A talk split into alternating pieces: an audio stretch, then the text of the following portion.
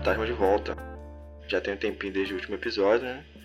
Nós tivemos alguns problemas com os arquivos de gravação, mas resolvemos dentro do possível. Queria te convidar a seguir a gente no Twitter, por onde eu posto sempre as novidades do Hora Fantasma e também visitar o nosso site. Essa semana rolou lá é, uma resenha do Cemitério Maldito, filme. E sempre que rola episódio aqui no podcast, você pode ir até o post do episódio no site, que lá vai ter todos os detalhes de tudo que foi citado: links, nomes de obras indicadas e todo o material que for complementar ao episódio. Você pode, inclusive, ouvir o episódio direto por lá. Lembrando, se você tem uma história cabulosa, um conto assustador ou um relato horripilante, para aí, anota o nosso e-mail e manda para nós.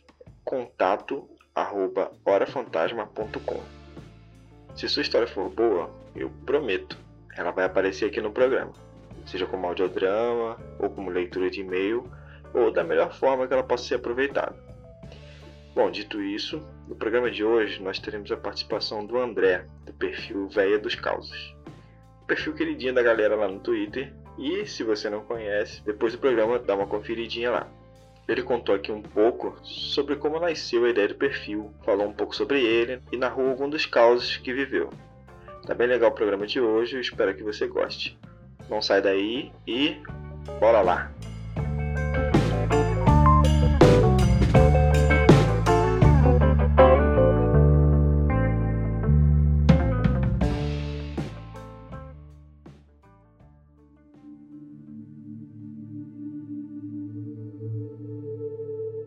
Pessoal do Hora Fantasma. No episódio de hoje eu estou recebendo aqui o André, que muitos de vocês devem conhecer do Twitter, né? Do perfil Véia dos Causos. E hoje ele vai estar aqui contando pra gente algumas histórias, alguns relatos e um pouquinho desse projeto dele, como começou, da história, né? Então, antes de mais nada, André, muito obrigado por você ter topado, aceitado o convite, né, para estar aqui conversando com a gente do Hora Fantasma. Dá um oi pra galera aí e diz aí quem é o André. Oi, Paulo. Um oi também para os ouvintes aí do Dora Fantasma, para todo mundo que for escutar, para todos que nos acompanham aí pelas redes.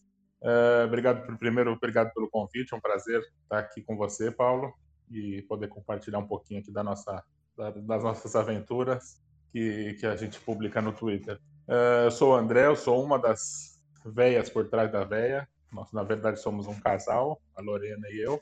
Bom, já vou acabar contando um pouquinho, vou misturar um pouco da nossa história com a história da véia, que acho que fica mais fácil de entender. Beleza, beleza. Bom, nós somos um casal, estamos grávidos, desempregados e durante a pandemia, uh, sem muita coisa para fazer além de ficar em casa, começamos a, a ler relatos no Twitter, né? Uh, principalmente do tanto da, do, da arroba dos relatos de terror e conversando entre a gente, a gente falou, caramba, a gente tem tanta história nossa, né? Tanta coisa aconteceu com a gente, vamos começar a compartilhar.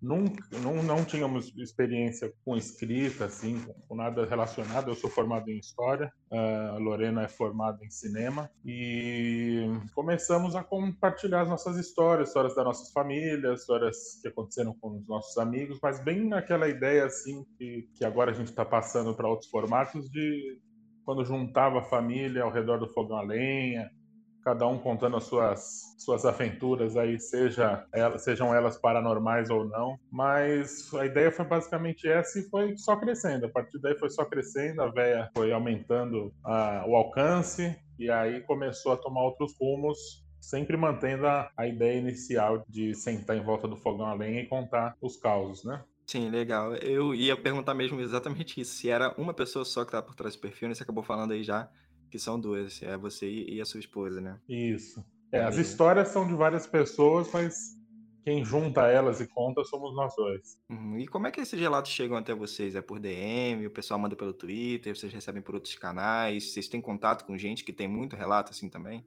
No começo eram causos que a gente tinha vivido, né? Ainda tem, né? ainda tem bastante para contar, porque não foi pouca coisa que, que a gente experimentou ao longo da nossa vida, mas também coisas que a nossa, nossa, nossos familiares contavam, nossos amigos. E conforme o, o perfil foi aumentando o número de seguidores, o pessoal foi gostando, sem a gente pedir, o pessoal começou a mandar DM contando experiências próprias. E aí, hoje em dia, a gente recebe um monte, tanto que eu até peço pro pessoal mandar sempre no e-mail, porque DM é mais chatinho de ver e da gente se organizar. Mas a gente recebe muita coisa. E eu eu parto do princípio, eu sempre falei isso no, no Twitter, que causa é causa, não, não, não, avalio se é bom, se é ruim, se é verdade, se é mentira. Uhum. Então eu publico todos, absolutamente todos que me mandam, sem julgamento nenhum eu publico. Porque eu acho que às vezes para o leitor não é nada impressionante, nada diferente, mas para quem viveu pode ter sido o momento mais assustador, mais surreal da vida. Né? Então eu prefiro não, não entrar nesse, nesse julgamento e aí fica a critério de quem lê, né? Se, se é bom, se é ruim, se é verdade, se é mentira, se foi, se é um conto, se é um caos, se é uma história de alguém. Então, eu deixo a critério de quem está lendo. Eu prefiro não entrar nesse julgamento, porque eu acho que é um espaço. Eu quis criar um espaço democrático mesmo para todo mundo ter a oportunidade de, de, compartilhar a experiência, seja ela anônima ou não, né? Porque tem muita gente que manda e pede para não divulgar o nome por, por N motivos, né? E, e, a gente respeita isso também, cada um tem o direito de, de querer se identificar ou não, então, mas o importante é contar as histórias. Coisa que a gente gosta de ler essas histórias e compartilhar, e eu tenho certeza que quem segue a gente também gosta disso, né? Sim, é bem legal essa troca. Inclusive, você não saber se é verdade ou se a pessoa está aumentando um pouco, você não ter essa noção, é o que torna ali é, a graça da coisa, né? Você ficar meio que na dúvida, né? Se fossem todos muito críveis, Sim. talvez não tivesse tanta graça assim. Pois é, não. A vida é o que a gente tem falado ultimamente. A, a vida real, digamos assim, que a gente está vivendo agora é tão surreal uhum. que a gente acaba usando esse, essas histórias, essas experiências como um, quase um reconforto, né? Uma coisa que, que foge dessa realidade que está tão difícil para muita gente, para praticamente todo mundo, de alguma forma sendo afetado. Uhum. Mas a gente acaba se aliviando com essas histórias, porque na minha, para mim, né? Isso é uma, uma opinião bem pessoal, mas eu acho que muita gente compartilha dessa, desse sentimento é que traz essa, essa memória afetiva, né? Esse, é, principalmente quando, era, quando a gente era criança, contavam essas histórias. E eu acho que é uma tradição que talvez tenha se perdido um pouco, ou está menor do que já foi, devido à tecnologia, que né, hoje em dia todo mundo tem um celular, fica tudo mais acessível e acabou esse. Não acabou por completo, né? Mas eu acho que diminuiu muito essa, essa troca de histórias, assim, em volta de um, de um fogão a lenha, num acampamento, mesmo depois do, do jantar, que a família senta para conversar. Isso eu acho que cada vez está tá mais raro de se ver, né? Então, é mais um dos propósitos nossos é tentar manter essa tradição de alguma forma viva, tanto até até um, um, parênteses que uma vez eu recebi um. Mais de uma vez eu já recebi, mas eu lembro muito de, um, de uma mensagem que eu recebi por DM, que o, era um rapaz dizendo que toda noite uh, lia em voz alta o, os, os causos que a gente publicava para a família dele. Uhum. Eu achei isso sensacional. Isso aí para mim foi, foi o auge. Para mim, não importa ter um milhão de seguidores, para mim isso aí já era a, a, a, a conquista do, do nosso objetivo é sensacional. Se, se, se conseguir fazer isso ser alimentado só um pouquinho já é uma vitória pra gente. Sim, com certeza, muito legal. Não, e só resgatando esse, esse, comentário que você disse, isso é muito real, cara. Eu não gosto muito de, de partir pra esse viés de colocar a culpa na, na tecnologia, né, e tal. Eu acho que a gente acaba indo muito pra esse lado às vezes, tipo, ah, as crianças hoje não brincam, não tem mais imaginação por causa da, da do celular e tal. É, é um pouco de verdade, mas é, a, uhum. a gente acaba também, às vezes, colocando toda a culpa em cima da tecnologia, do aparelho, né? Mas é verdade, é verdade mesmo. As, as crianças antigamente elas eram mais é, imaginativas, né? Isso fazia muito parte da vivência uhum. delas. A gente se reunia para comentar, por exemplo, o, o domingo à noite, que a gente ficou vendo Fantástico, e apareceu o Chupacabra, apareceu, sei lá, o ET de Varginha. Sim. Isso faz muita parte do nosso imaginário, né? É, acho que. Sim. Eu não sei quantos anos você tem, não sei se você tem a mesma idade que eu, mas eu vivi muito isso, né? E acredito que antes, sim, da, sim. antes da gente isso ainda era mais forte, né? Que as, as, tradições orais ainda eram mais fortes, né? E acho que isso impactava ainda mais essa galera. E isso se perdeu um pouco mesmo. Então é muito legal esse trabalho que vocês fazem de resgatar, porque não deixa de ser é, para passar né, essas tradições, esses contos, esses causas, esses relatos para uma geração nova, né? Sim, sem dúvida. Talvez uma geração que nunca teve contato com, essa, com esse tipo de experiência, né? Então É, mas eu, só, um, só um parênteses aí do que você falou, eu não acho que é culpa da tecnologia só para as crianças, não, os adultos também, né? A gente ah, hoje em dia faz uma coisa já está no celular, termina de comer, enquanto faz a digestão ali, senta para a digestão, já pega o celular. Então não é só, não é uma coisa exclusiva das crianças, né? Não é, também isso não, é, não acho que é uma coisa ruim, mas mas ao mesmo tempo a gente consegue resgatar um pouquinho disso e bom, inclusive os casos são contados pelo Twitter, então Sim. então não tem como a gente falar que é contra o até o uso da tecnologia, que senão ninguém vai ler nada. É verdade, ela é neutra, né? A gente pode usar para o bem para o mal e tá aí para isso. Né? Exatamente. É bom. Eu queria te fazer uma pergunta, mas aí é mais pessoal. Como que você uhum. teve contato com esses tipos de relatos? Você falou de lembrar um pouco da infância. Na sua infância você tinha eh, esse contato com os causos? Vocês tinham algum, algum tipo de encontro que vocês contavam histórias uns para os outros? Era uma coisa da família, dos amigos? Como é que isso se deu é, na sua vivência assim? Sim, desde, desde muito pequeno, tanto eu quanto a Lorena, família no interior, né, família no campo, passava férias na casa dos tios, dos avós, e a diversão de, de noite, principalmente, era essa. Juntava a primaiada toda, os tios, as tias, os avós, e ficava contando história. Então, desde muito pequeno, eu já tive esse contato com os causos, né?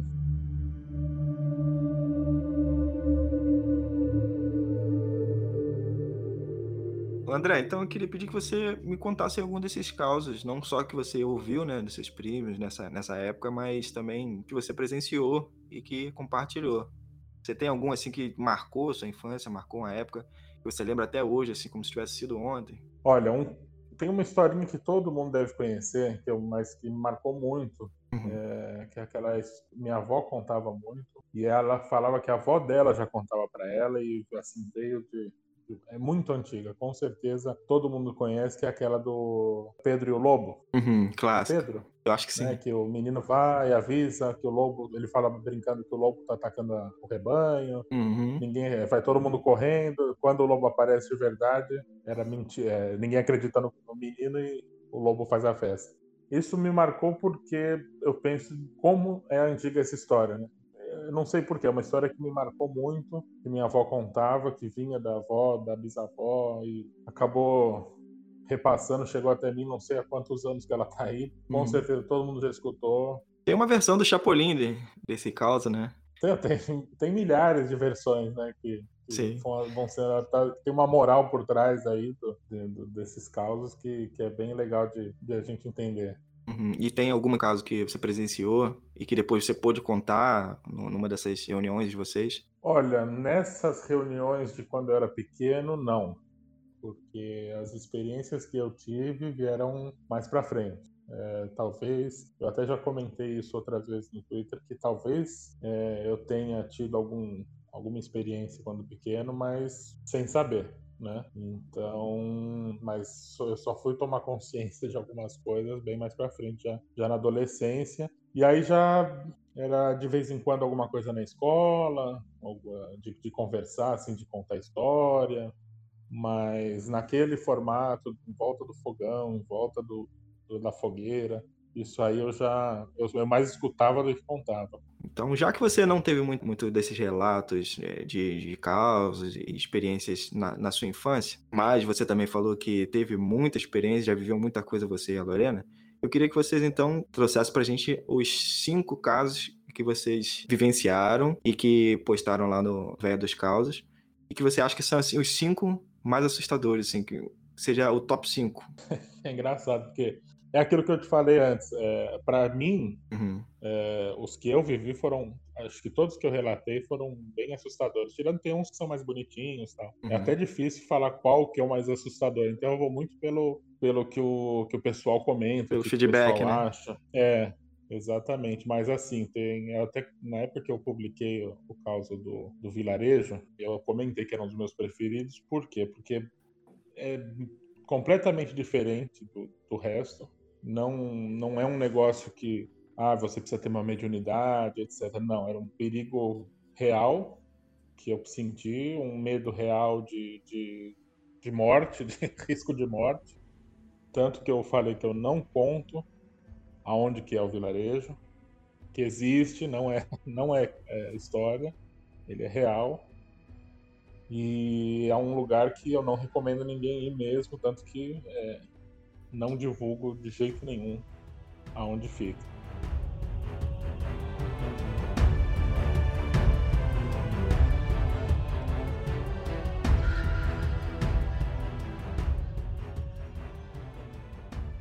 Não, o caos, muita gente que, que me acompanha já leu, né? Eu uhum. já até transformei ele, ele em caos narrado. Mas eu estava numa viagem, é, fazendo um mochilão por aí, e eu estava numa região muito, um lugar muito bonito, bem diferente assim do resto da viagem. E eu sempre fui muito conversar, né? Eu estava viajando sozinho. Eu sempre fui muito conversar, gosto de conversar com o pessoal que mora ali, para entender um pouquinho mais da região, para tentar vivenciar mais, né? E sempre fui atraído por coisas mais misteriosas, mais né, diferentes. E comentaram comigo que tinham, eu já tinha escutado que ali era uma região de bruxa, que a bruxaria era muito forte. E me especificaram, já estando lá, não tinha visto nada disso antes de viajar, é, que tinha uma, um povoado, um vilarejo, que era onde moravam os bruxos da região, né? que não era um lugar turístico, que não recomendavam ir até lá e etc. Falei, tá bom, né? Mas a curiosidade ficou ali martelando, martelando, martelando. Eu descobri onde que era o vilarejo e consegui chegar lá. Né? Tem toda a história lá que eu consegui pegar uma carona. É, o senhor que me deu a carona falou que eu não devia ir para lá, mas como ele era de lá, ele podia me, me, receber na casa dele por uma noite, no dia seguinte voltava. E, e me recomendou só andar com ele por lá e virar uma peça da roupa do avesso. Uhum. Isso aí eu fiquei meio assim, ele explicou que era por proteção, para evitar é, é, feitiços e etc. Aí tudo bem, né? Chegamos lá, um lugar super estranho, muito estranho. É, bonito, mas tinha uma atmosfera muito pesada. É, eu comentei, só tinha homem na rua, só via homem. Tava um frio absurdo, uma, uma, uma garoa bem fininha, aquelas que, que parece que machuca o osso.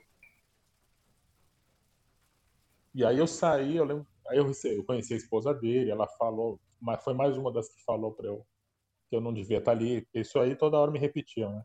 Uhum. Eu, eu, dei uma resumida na escrita lá, mas mais de, mais de uma pessoa falou que eu não devia estar ali, que eu tinha que ir embora logo, não sei o quê.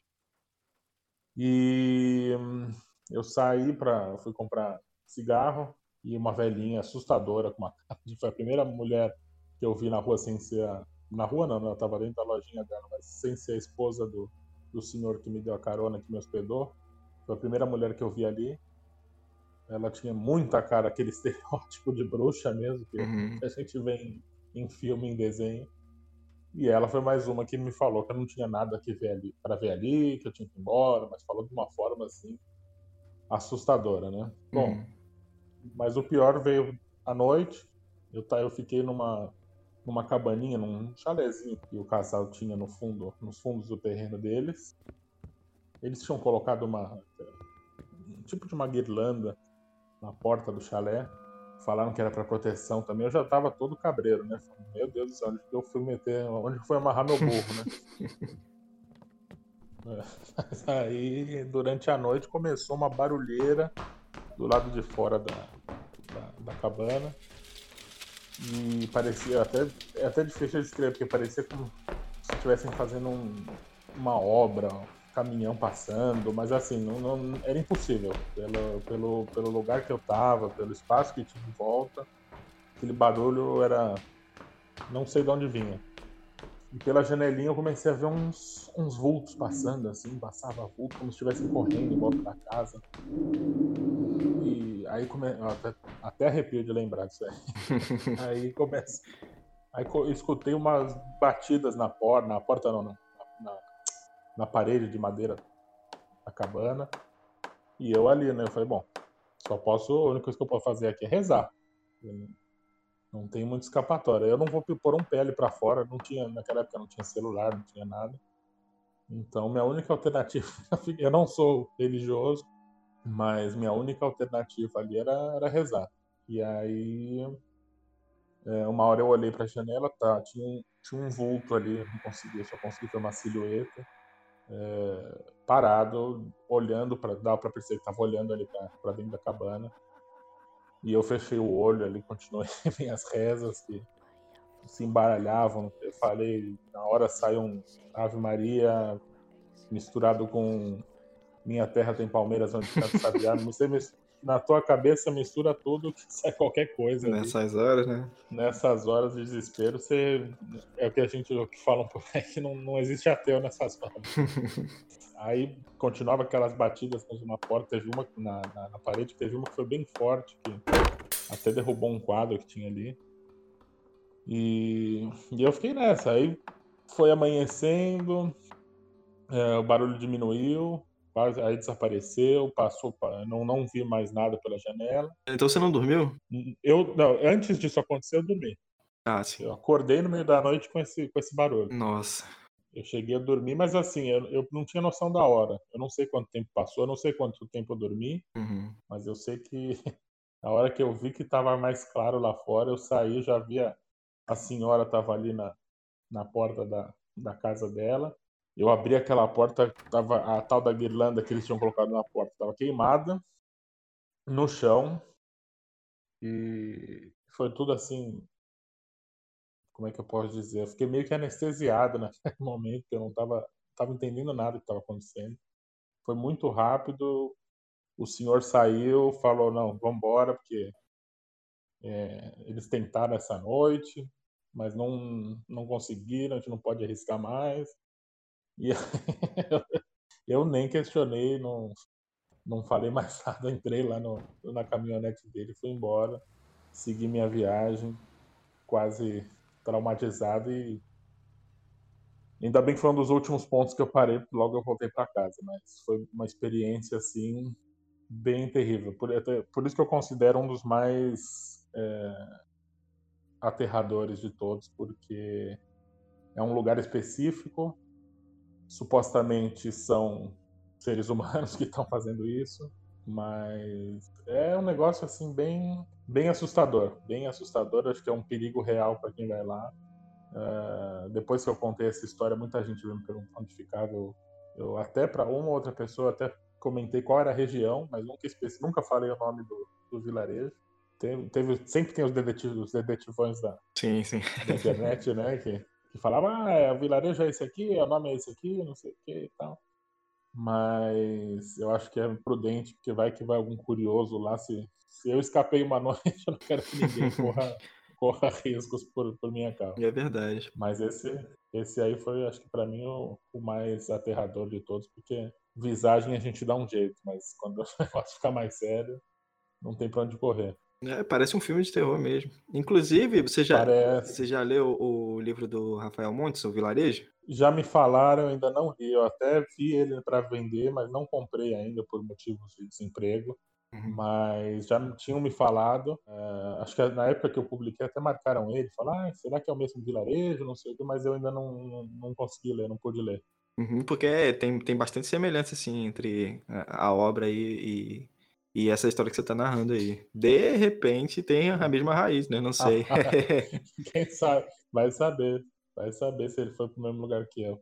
É, é, é, possível, porque não é um destino tão incomum assim. É, não é com, não vou dizer que é comum, mas não é nada. Nossa, o que, que você foi fazer lá, sabe? Uhum. O vilarejo em si não é nada comum. Isso aí quem vai lá é porque quer sofrer mesmo.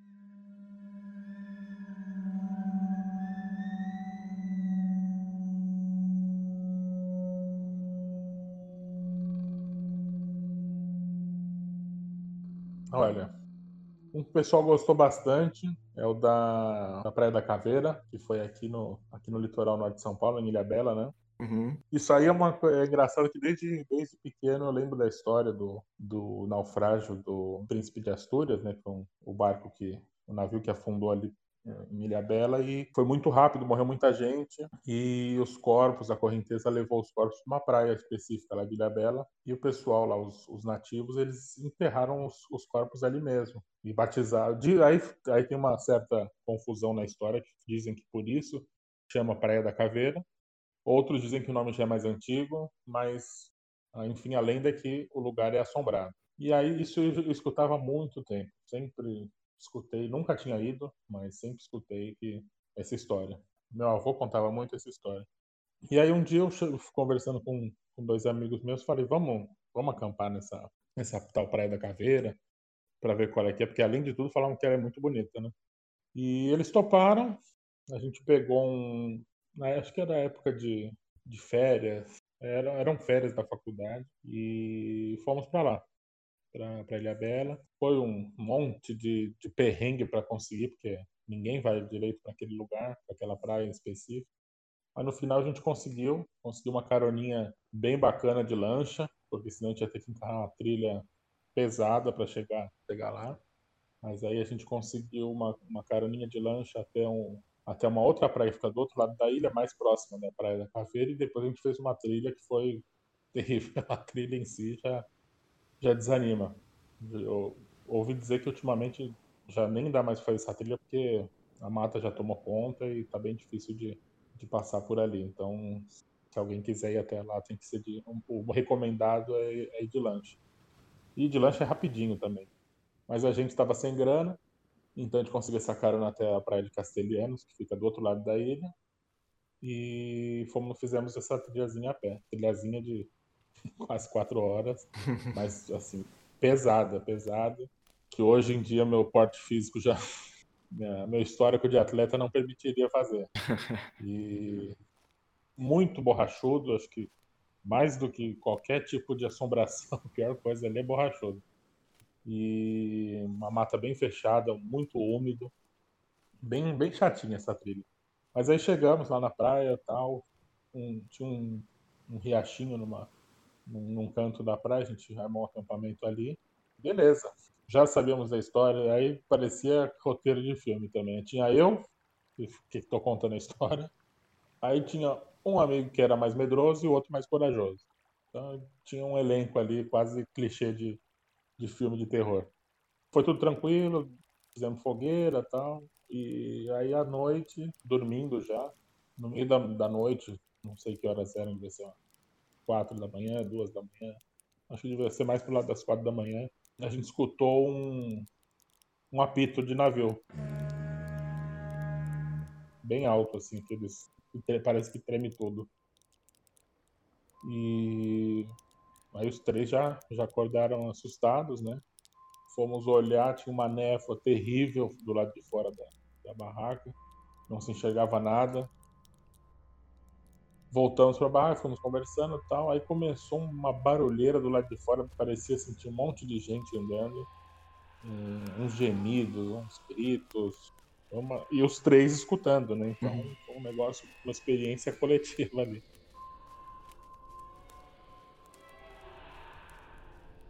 Aí a gente já tava se borrando de medo.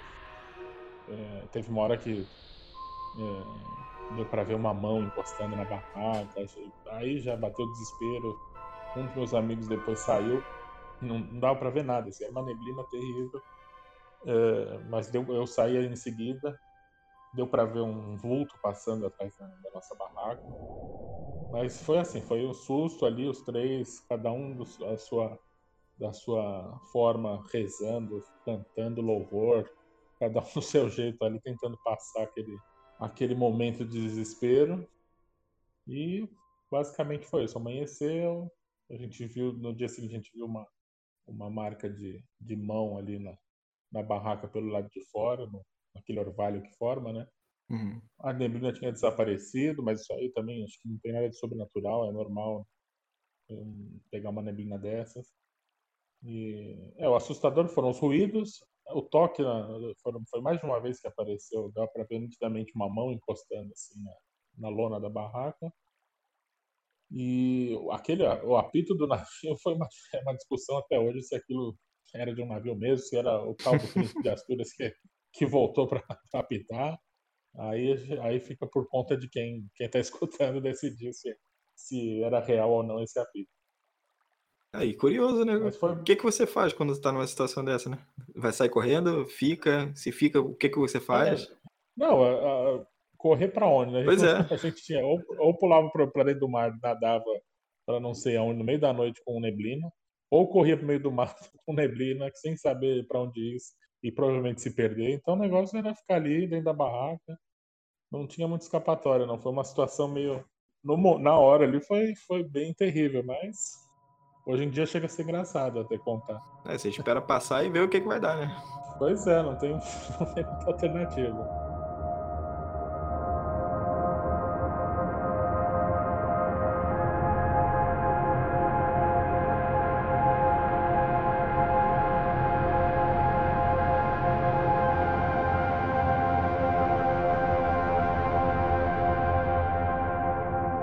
Bom, aí tem a história das alminhas, né? Que foi um tempo que eu trabalhei no centro de São Paulo e depois de um tempo eu consegui um carro, comecei a trabalhar de carro, só que é, bom, antes de, de, de, começar a ir a trabalhar de carro, fui atrás de estacionamento, porque o centro de São Paulo é terrível para estacionar.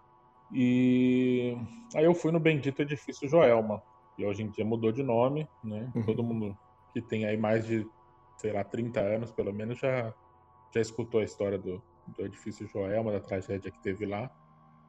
Enfim, os primeiros andares do, do Joelma são estacionamentos. São não sei quantos andares, ali deve ser uns, uns sete, oito andares.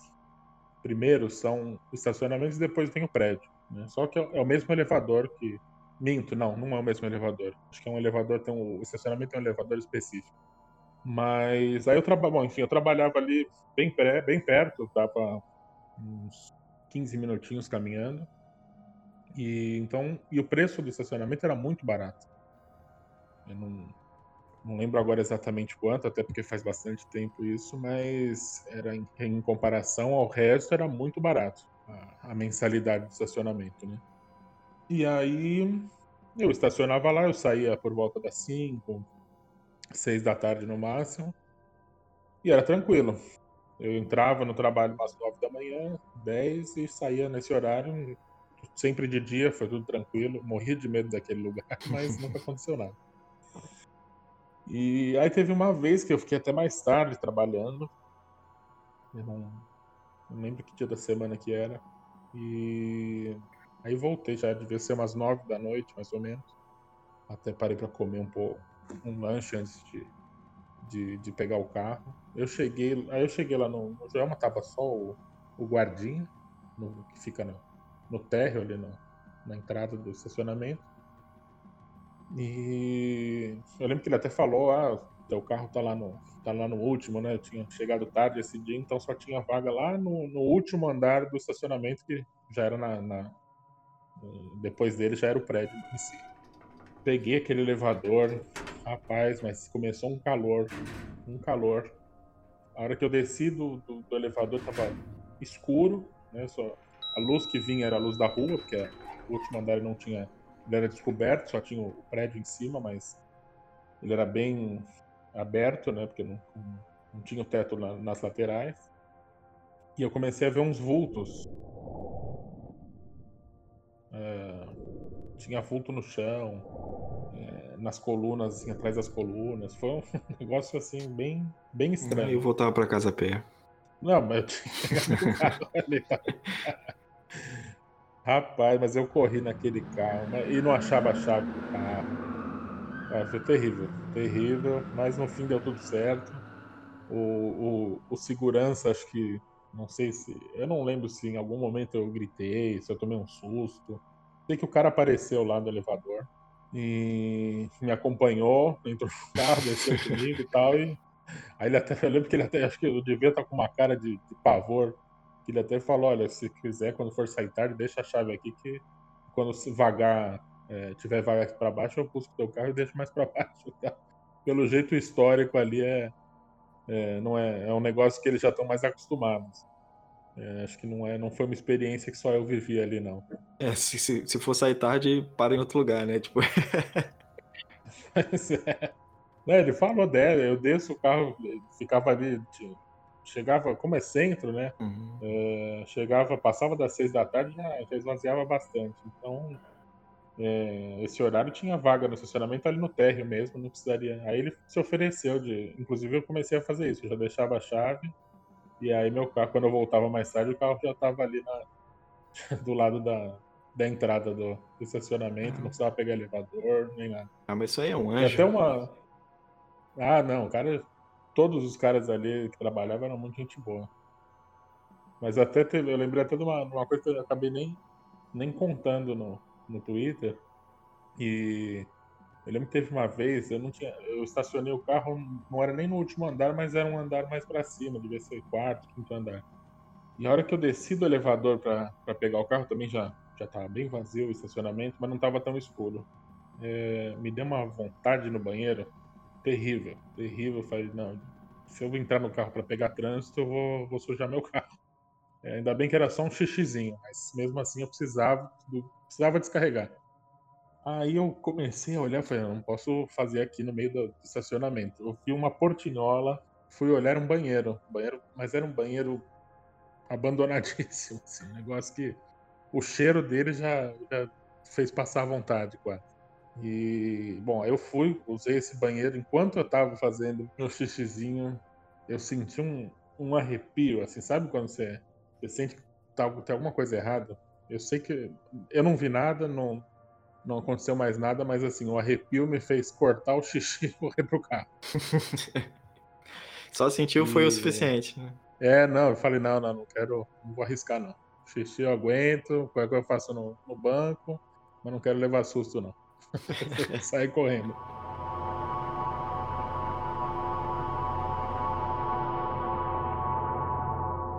Vamos pra última história então? Vamos lá, que é o do tabaquinho. Esse aí é do é do interior, né?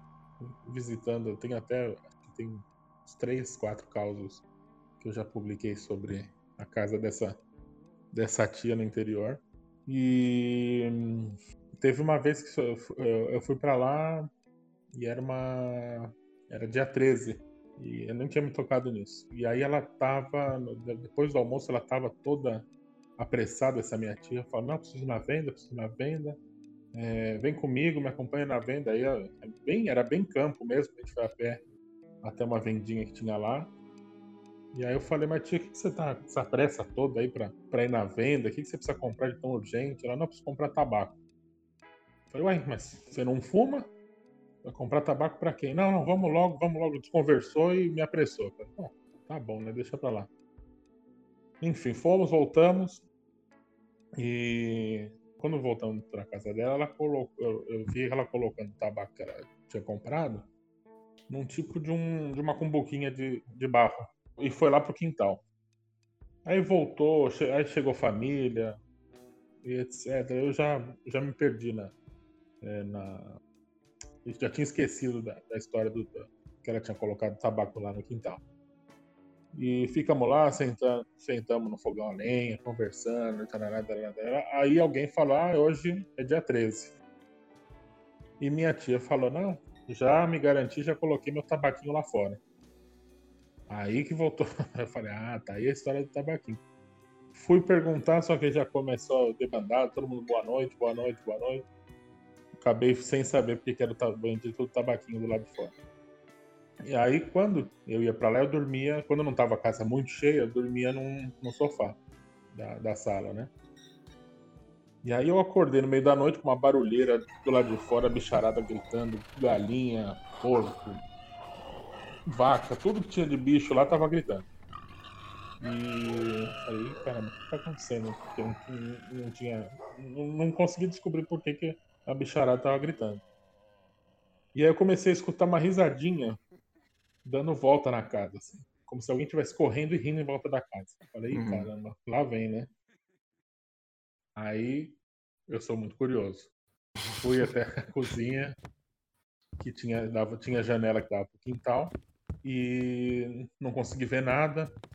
Eu só via que a lâmpada, tinha uma lâmpada assim, que, que, era- que tinha, no tinha uma lâmpada no quintal que, que era pendurada num, num fio. É, como se fosse um varal que no meio tinha uma lâmpada, né? E eu vi que essa lâmpada estava balançando, não tinha vento, mas eu vi que essa lâmpada estava balançando como se alguém tivesse passado e dado um, um tapa nela, né? Aí eu abri a bendita porta e fui olhar. Olhei para um lado, olhei para o outro, não vi nada. Aí olhei perto da lâmpada, assim, mais para baixo, tava a, a cumbuquinha de barro tava quebrada no chão e sem tabaco. Aí eu falei, o dono do tabaco já veio buscar.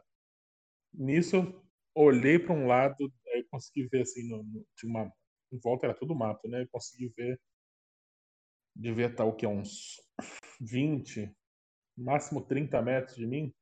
Eu consegui, eu só vi dois olhos. O, o olho não era vermelho, mas a parte branca do olho estava bem avermelhada. E eu só conseguia ver que estava sorrindo e refletia a brasa como se fosse um cachimbo que tava que tinha um cachimbo. Aí eu já me assustei, falei, melhor, melhor eu voltar para cá, para dentro da casa, deixa, deixa ser quem for. Na hora eu nem raciocinei o que podia ser, mas falei, deixa o dono do tabaco fumar em paz. E aí só no dia seguinte que, que eu fui contar para minha tia, ela deu risada, falou, ah, ele sabia que você ia sair para olhar e, e, fez graça contigo só para só pra ver tua cara mesmo, de, de medo.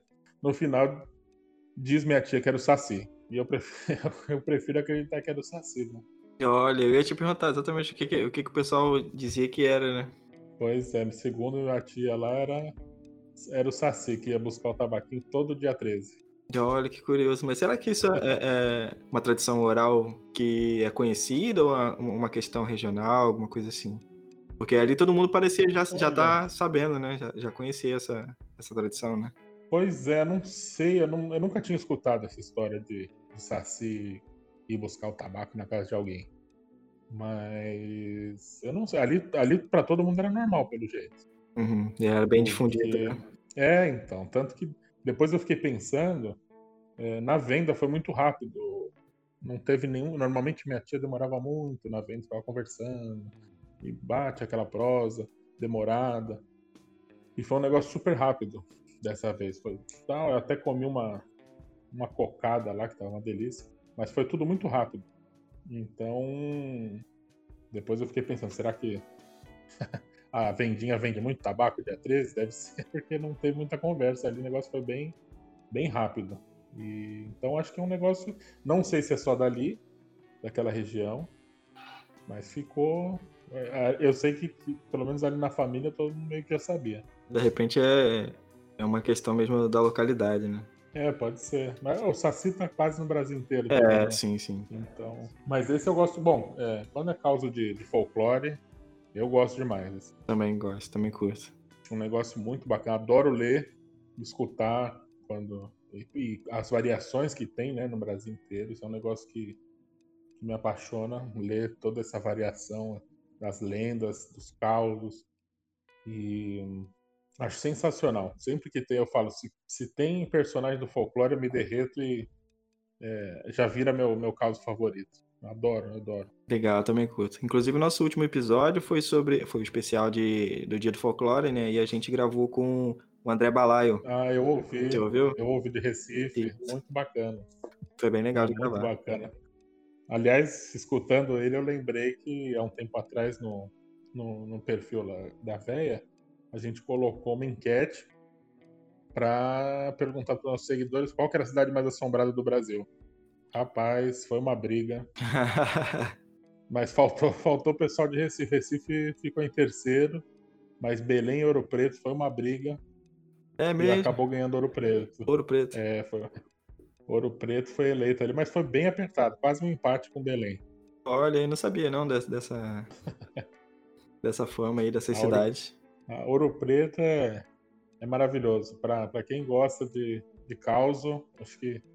É, Belém, eu estive muito pouco tempo em Belém, mas Ouro Preto é um negócio. Eu já fui várias vezes e é uma cidade com muito. Bom, todas essas são cidades com muita história, né? Mas Ouro Preto, acho que por ser uma cidade que quem ia para lá é, ou estava sofrendo, ou estava em busca de, ganan de, de, riqueza, tinha uma ganância muito grande, eu acho que é uma cidade com uma energia muito forte, tem muitos, uma história muito carregada. E eu acho que aquilo tudo tá ali ainda, né? Então, e vai ficar, vai demorar.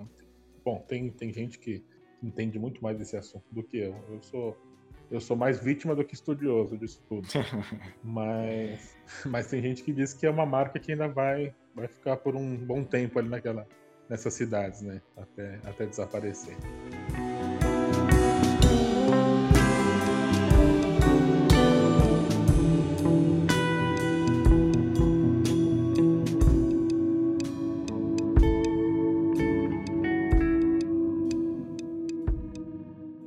André, então eu queria pedir que você contasse pra gente algum caso, algum relato que alguém mandou para vocês no perfil.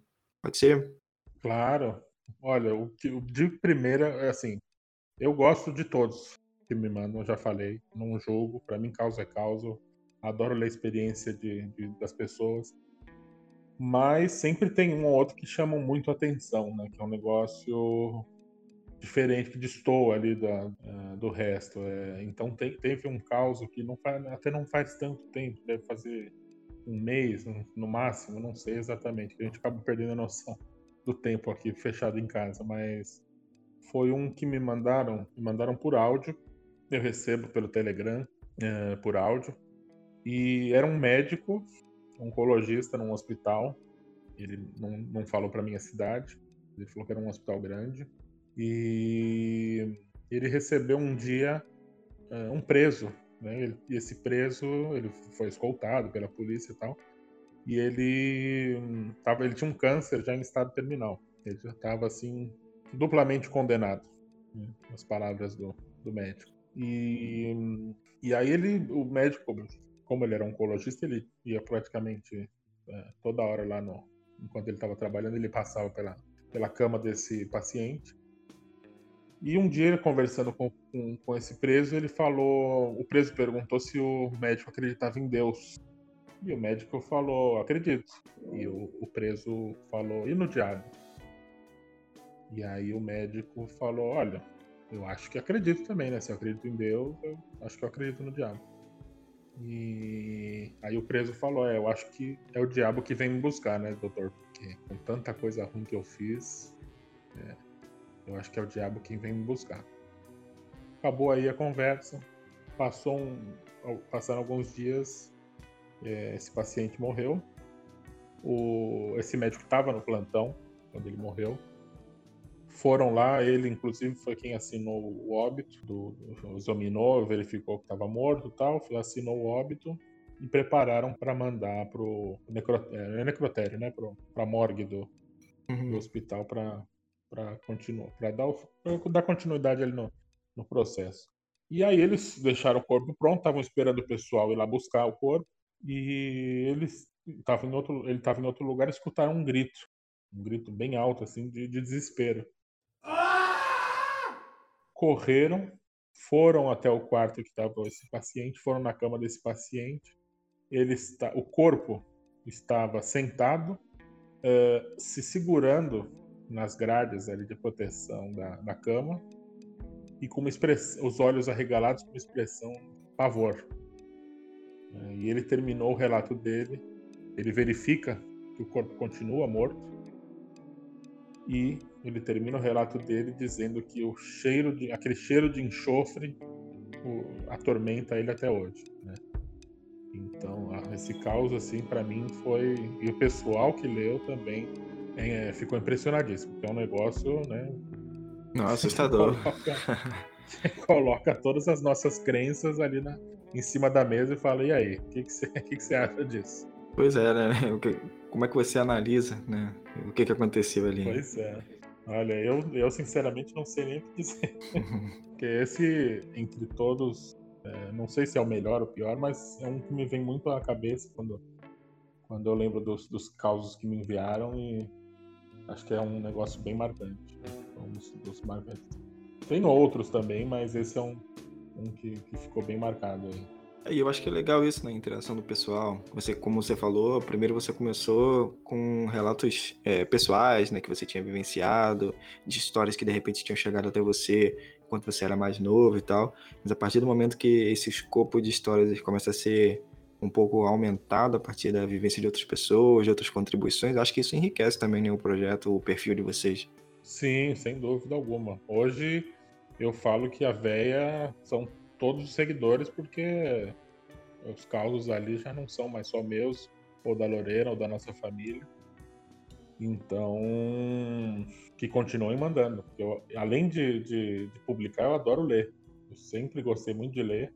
E adoro que o pessoal me mande. Só peço que mande no e-mail, por favor, que já falei que DM é muito chato. Mas continue mandando, porque é essencial para a véia continuar existindo ali no, no Twitter. É, é essencial que, que tenha esse, esse vai e volta, né? Eu conto os meus, vocês contam os seus e, e todo mundo lê e fica feliz e nunca vai faltar causa para ninguém. Isso aí, tá certo. André, quem estiver ouvindo a gente agora e tem uma história, um relato para contar, qual é o e-mail que você sugere que o pessoal mande para chegar até vocês? Já que vocês preferem receber por e-mail, né? É, o nosso e-mail é veia dos causos, tudo junto, sem acento, tudo minúsculo, é, arroba gmail.com. Veia dos causos, arroba gmail.com. André, é, quais são os, os, projetos, o que, que vocês pretendem fazer com o perfil da, do Veia dos Causos? O que, que vocês estão planejando aí para o futuro? Olha, foi tudo é, muito rápido, né, uhum. pra gente. É, o primeiro caso que a gente publicou foi no dia 4 de junho ou seja, não fazem nem quatro meses. E aí foi tudo muito rápido. Cresceu, o número de seguidores cresceu muito rápido. Aí começamos, bom, hoje, só para só pra, é, mostrar o que a gente fez em tão pouco tempo. Além da, da arroba no, no Twitter, né, que tem, nem, eu já nem já perdi a conta de quantos causos publicados. A gente tem uma outra arroba que são os causos interativos, que é o Sou Causo e o público vai decidindo o rumo da história. Tá bem bacana, inclusive tem uma rolando agora que, de uns assassinatos que o pessoal tem que, tem que investigar, tá bem bacana. Uh, a gente já a gente tem um canal no YouTube que são os causos narrados por, por não sou eu que narro nem a Lorena são duas pessoas muito queridas próximas a nós que, que narram são contadoras de história profissionais né uhum. e que a gente gosta muito da forma que elas contam as nossas histórias.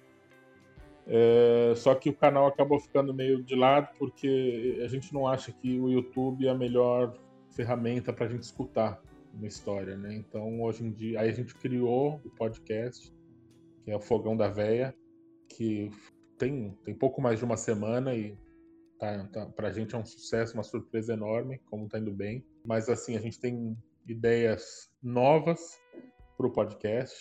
Logo, logo a gente vai, vai surpreender aí com, com novidades. E temos também página no Facebook, temos uma conta no Instagram, mas a conta do Instagram não tem nada de, de, fantasma, é só viagem, que a gente, além de tudo, gosta muito de viajar e contar as histórias dos lugares. Então o Instagram é só para viagem por enquanto é isso, mas assim, a gente tem um projeto de fazer um blog para reunir tudo isso, porque fica muito espalhado, né? É, tudo, todas as plataformas que a gente está usando. E a gente lançou é, em agosto é, um e-book que reunindo os causos que a gente publicou, nossos, né? E, e alguns inéditos para valer a pena, né? Porque comprar um e-book com tudo que tem no Twitter não tem graça. Então a gente colocou alguns inéditos ali. Tem contos também que a gente escreve contos, mas a maioria é causa mesmo, a história que a gente viveu e tá bem bacana. Foi um, vendemos muito bem, foi uma até outra surpresa positiva.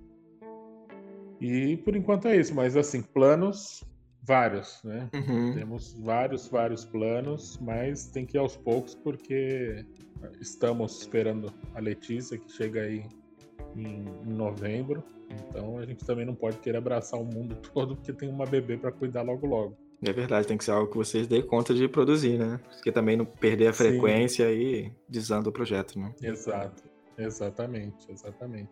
Mas legal ver os desdobramentos né, do, do projeto, ver como está crescendo, como o pessoal abraçou realmente o projeto e tem participado. Eu acho que isso é muito legal.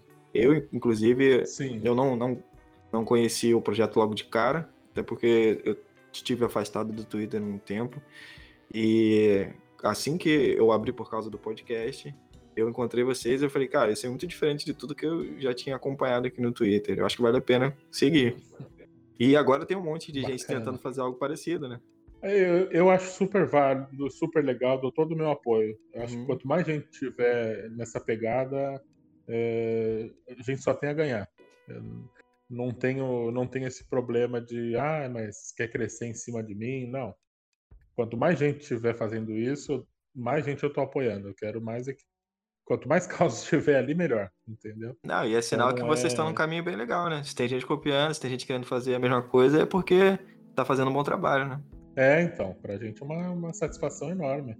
enorme. E, bom, também não posso deixar de, de agradecer que, que né, foi graças ao relato do terror, ao tanto do Piaçu ali que a gente que a gente começou a contar as nossas histórias e, e eles deram uma super força pra gente no comecinho e continuam dando.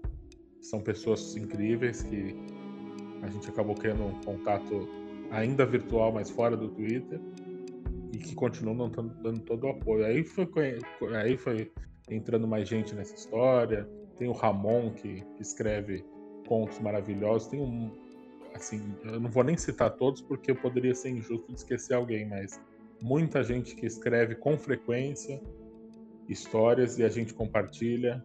É, é, o intuito é esse, né? Vamos crescer, todo, se é para crescer, vamos crescer juntos. Todo mundo só ganha com isso. Sim, eu acho muito legal que a comunidade dos produtores de conteúdo ela, ela abraça, né? O pessoal se ajuda, se fortalece. Ah, tem que ser, né? Porque já não é fácil viver disso. É, a gente tá bem longe de viver disso e então no mínimo que a gente quer é ter alcance. Sim. Quer que as pessoas leiam, que digam que gostaram, que não gostaram, mas que a gente tenha alcance. Sim, então, sim. o mínimo que a gente pode fazer é ajudar quem está quem tá começando agora a, a também ter um alcance maior. Então, acho super legal isso de, de divulgar, porque um apoiando o outro, a gente vai mais longe. É isso, acho que é isso. André, muito obrigado por você ter aceitado participar. Muito obrigado por ter dedicado seu tempo aí para estar tá conversando um pouco com a gente. E sucesso no seu projeto aí, cara. Muito obrigado, Paulo. O prazer foi todo meu. É, a Lorena tá ali descansando, tá na dela, tá no, na reta final de gravidez, então ela não tá participando muito ultimamente. Mas em nome de nós dois, eu agradeço muito a sua, seu convite. Foi uma honra para a gente participar e desejo muito sucesso aí a todos os seus projetos e conte com a gente também. Estamos juntos aí nessa, nessa empreitada. Poxa, brigadão, gente. Pessoal, a gente vai ficando por aqui e esse foi mais um Hora Fantasma.